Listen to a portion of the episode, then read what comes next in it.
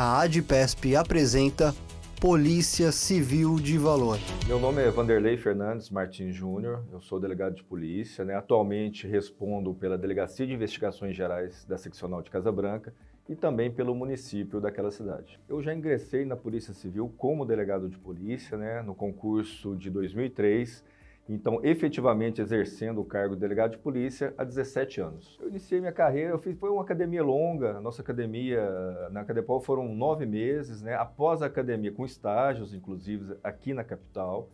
E após a academia, eu fui para o litoral norte. Trabalhei cinco anos em Caraguatatuba.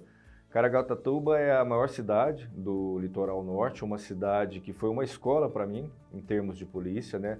Várias ocorrências é, é, de todas as formas, né?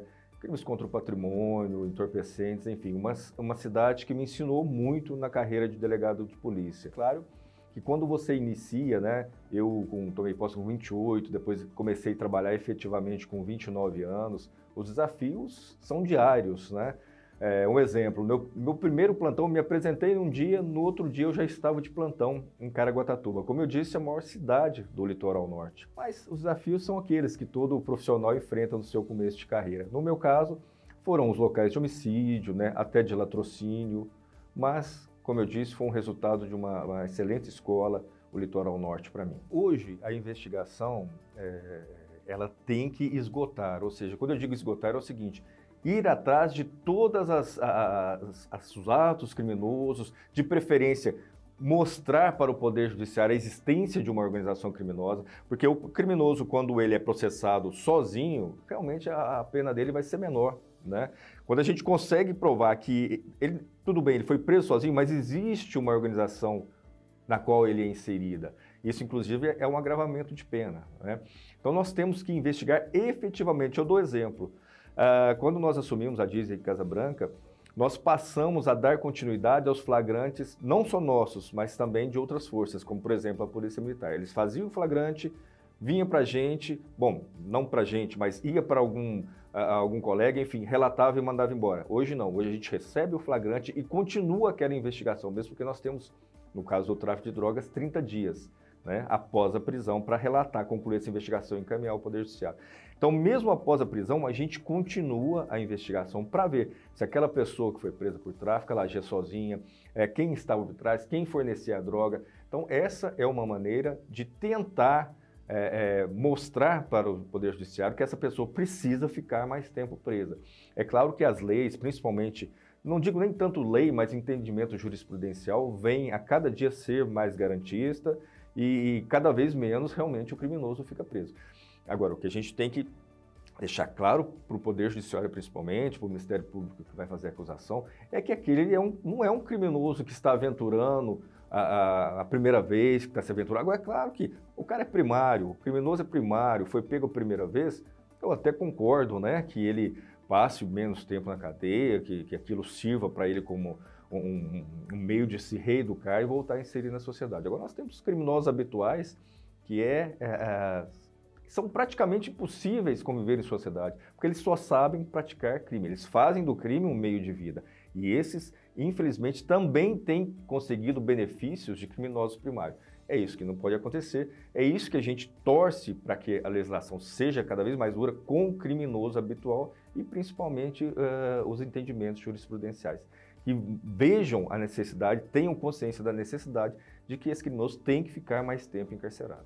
Tiveram operações que nasceram, por exemplo, a Lavoisier, né, que recebeu esse nome porque as pessoas que praticavam tráfico, praticavam tráfico principalmente de drogas sintéticas, ela nasceu a partir de um flagrante da Polícia Militar. Como eu disse, nós demos continuidade a um flagrante que nós recebemos da Polícia Militar, né? E a partir da análise do conteúdo do celular daqueles do, daquelas duas pessoas que foram presas, nós iniciamos a, a Operação Lavoisier. Nós instauramos um novo inquérito policial e ali nós prendemos é, pessoas em várias cidades, é, não só em Casa Branca e na região de Casa Branca, mas em outras cidades como São Carlos, Cajuru, que é a região de Ribeirão Preto. E isso propiciou ah, o que eu disse, que é mostrar a inserção daquelas, daqueles acusados, daqueles réus, numa organização criminosa voltada para o tráfico de drogas. A questão da Operação Sétimo Mandamento, uma operação eu não roubarás, né? uma operação que prendeu uma dupla de criminosos que agiu há mais de um ano na nossa região, não só na nossa região de Casabranca, mas também São João da Boa Vista, Mogi Guaçu e até mesmo Ribeirão Preto. E causou um enorme terror, principalmente nos proprietários, é, dos produtores rurais, porque como eles agiu, eles surpreendiam a vítima normalmente sozinha, chegando em sua propriedade rural, todos os proprietários de caminhonetes a diesel, cabines duplas e novas, né, caminhonetes novas, rendiam essa vítima com arma de fogo, amarravam a vítima, também a maioria idosos, e levavam, é, desapareciam com essa caminhonete. Eles agiram ah, por aproximadamente um ano e meio na nossa região. Eu não estava em Casa Branca.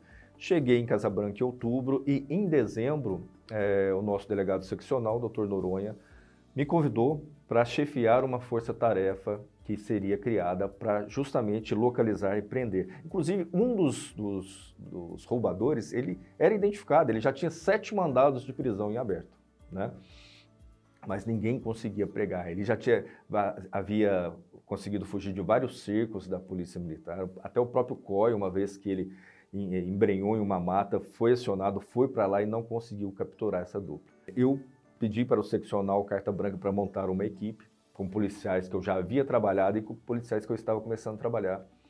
É, e nós usamos interceptações telefônicas, usamos é, campanas, usamos acompanhamento do alvo, inclusive. É, foi uma operação muito bacana. Em 15 dias, nós conseguimos localizar e prender essa dupla no estado de Minas Gerais, na cidade de Guaxupé. Né? Então, eles cometiam um crime no interior de São Paulo, na nossa região, como eu disse, Casa Branca, Mogi Guaçu, São João da Boa Vista e próximo a Ribeirão Preto. E logo após o cometimento do crime, eles desovavam essas caminhonetes em hortos florestais, onde o receptador vinha e levava, e eles voltavam para Minas. É, daí a grande dificuldade de capturá-los. E eram pessoas que conheciam todas as estradas de terra também para fazer a fuga. Como eu disse, em 15 dias, com bastante trabalho, é, uma coisa que eu quero ressaltar, o delegado sozinho ele não faz nada, né? o delegado ele tem que estar inserido na sua equipe, trabalhar junto com a sua equipe, ir a campo principalmente com a sua equipe, para que todos motivados cheguem a um resultado comum, que é a prisão, por exemplo, de criminosos igual esses. Depois da prisão dessa dupla, nós não tivemos mais nenhum roubo de caminhonete com esse modus operandi na região eles já foram condenados a mais de 100 anos de prisão porque nós esclarecemos 40 roubos de caminhonete, inclusive um sequestro e um latrocínio cometido por eles também. A Operação Kamikaze ela ocorreu no final do ano passado. Tá? É, houve a queda de uma aeronave, que isso, coincidentemente, após a queda dessa, houve outras três ou quatro no interior de São Paulo, Piracicaba, Sorocaba, tá? da mesma quadrilha, provavelmente.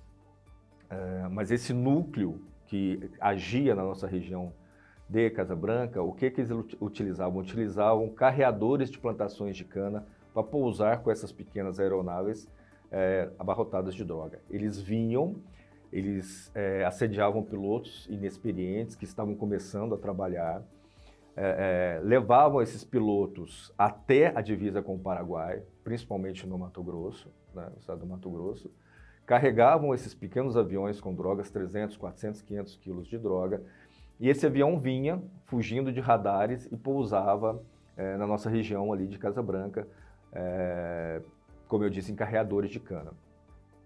Um avião desse caiu e explodiu. Né?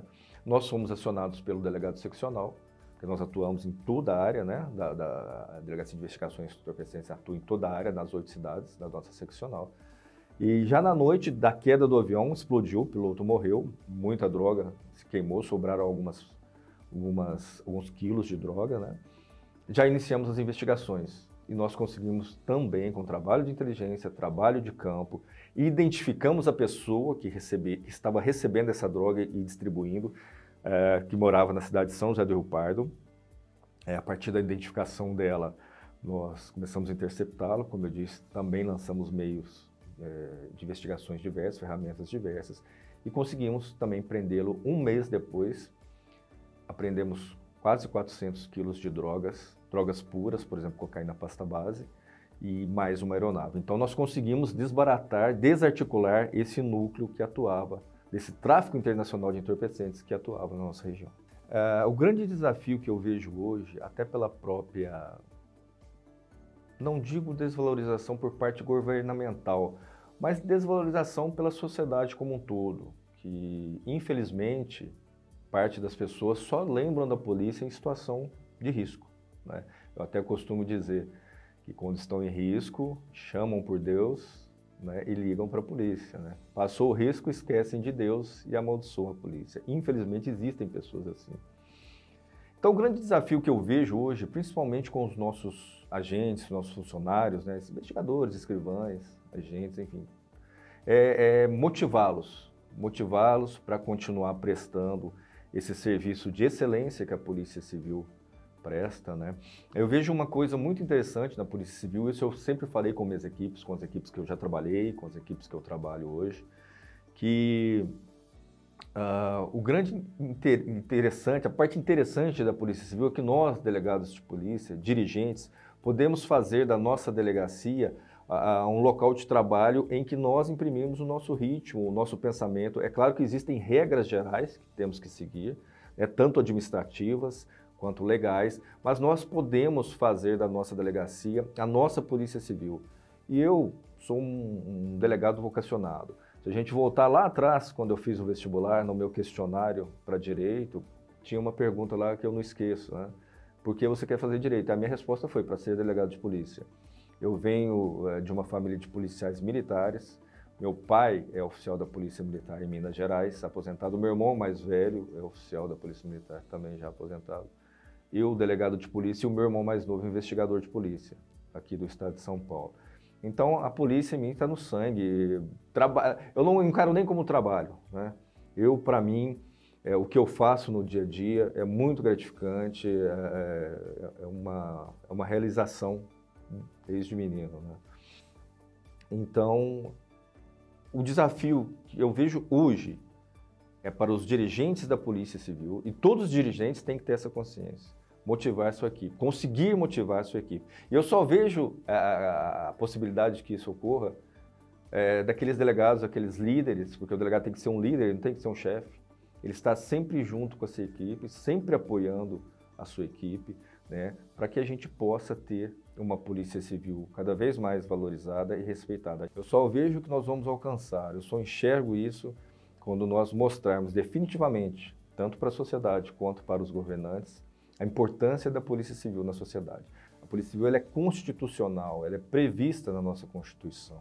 Não é uma instituição que foi simplesmente criada e, e existe por existir. Não, ela é constitucional, ela é prevista e ela tem cada vez mais se mantido firme é, dentro do ordenamento constitucional brasileiro. Então, a, o desafio que eu vejo é esse: passar isso para os nossos funcionários, mostrar isso para a sociedade mostrar isso para o governo para os nossos governantes, a importância da Polícia Civil. O que eu desejo é que a Polícia Civil do Estado de São Paulo, que, na minha opinião, está entre as melhores do país, tá? apesar das limitações existentes, né, que nós temos tanto de recursos humanos, infelizmente, hoje, né? É, não digo nem materiais, mas nós temos uma limitação de recursos humanos. É, e às vezes alguma questão legal que limita também a nossa atuação. Né? É, e, o que eu desejo para o nosso futuro é justamente isso, que a gente se especialize cada vez mais, que o governo reconheça cada vez mais a importância de sua polícia civil e que a sociedade também reconheça a nossa importância. Você ouviu Polícia Civil de Valor. Acompanhe os próximos programas aqui no podcast da ADPESP.